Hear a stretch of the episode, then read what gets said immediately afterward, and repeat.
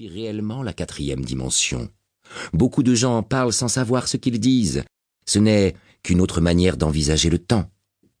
Il n'y a aucune différence entre le temps, quatrième dimension, et l'une quelconque des trois dimensions de l'espace, sinon que notre conscience se meut avec elle.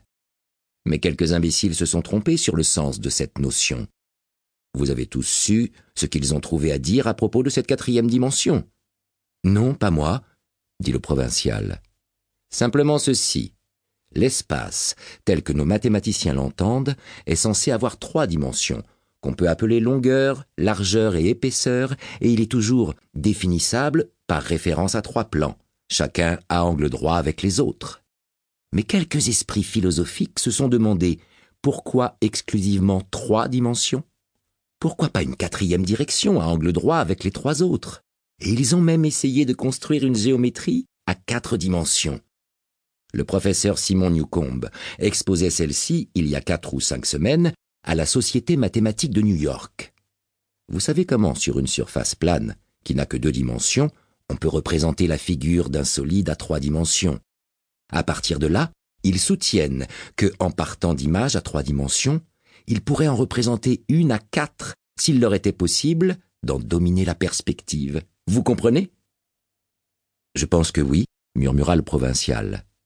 Et fronçant les sourcils, il se perdit dans des réflexions secrètes ses lèvres s'agitant comme celles de quelqu'un qui répète des versets magiques.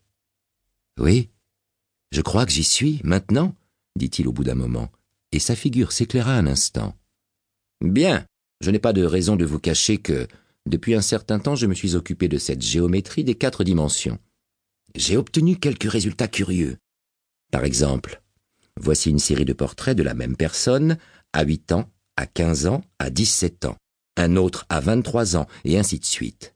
Ils sont évidemment les sections, pour ainsi dire, les représentations sous trois dimensions d'un être à quatre dimensions qui est fixe et inaltérable.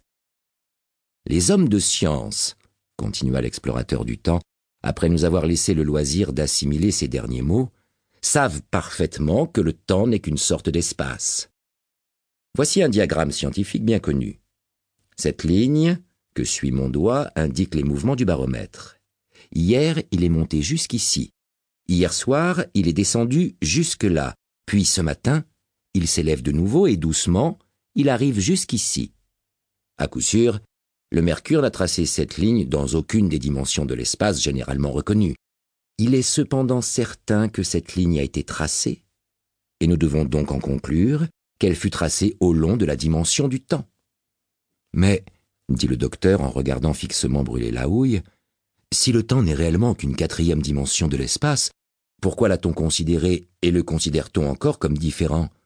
Et pourquoi ne pouvons-nous pas nous mouvoir ça et là dans le temps comme nous nous mouvons ça et là dans les autres dimensions de l'espace? L'explorateur du temps sourit. Êtes-vous bien sûr que nous pouvons nous mouvoir librement dans l'espace? Nous pouvons aller à gauche et à droite, en avant et en arrière, assez librement, et on l'a toujours fait. J'admets que nous nous mouvons librement dans deux dimensions. Mais que direz-vous des mouvements de haut en bas et de bas en haut? Il semble qu'alors la gravitation nous limite singulièrement. Pas précisément, dit le docteur. Il y a les ballons. Mais avant les ballons, et si l'on accepte les bons spasmodiques et les inégalités de surface, l'homme est tout à fait incapable du mouvement vertical. Toutefois, il peut se mouvoir quelque peu de haut en bas et de bas en haut, plus facilement, beaucoup plus facilement de haut en bas que de bas en haut. Et vous ne pouvez nullement vous mouvoir dans le temps, il vous est impossible de vous éloigner du moment présent. Mon cher ami, c'est là justement ce qui vous trompe. C'est là justement que le monde entier est dans l'erreur. Nous nous éloignons incessamment du moment présent. Nos existences mentales, qui sont immatérielles et n'ont pas de dimension, se déroule au long de la dimension du temps avec une vélocité uniforme, du berceau jusqu'à la tombe, de la même façon que nous voyagerions vers le bas si nous commencions nos existences cinquante kilomètres au-dessus de la surface de la Terre. Mais la grande difficulté est celle-ci, interrompit le psychologue. Vous pouvez aller de ci, de là, dans toutes les directions de l'espace, mais vous ne pouvez aller de ci, de là, dans le temps. C'est là justement le germe de ma grande découverte. Mais vous avez tort.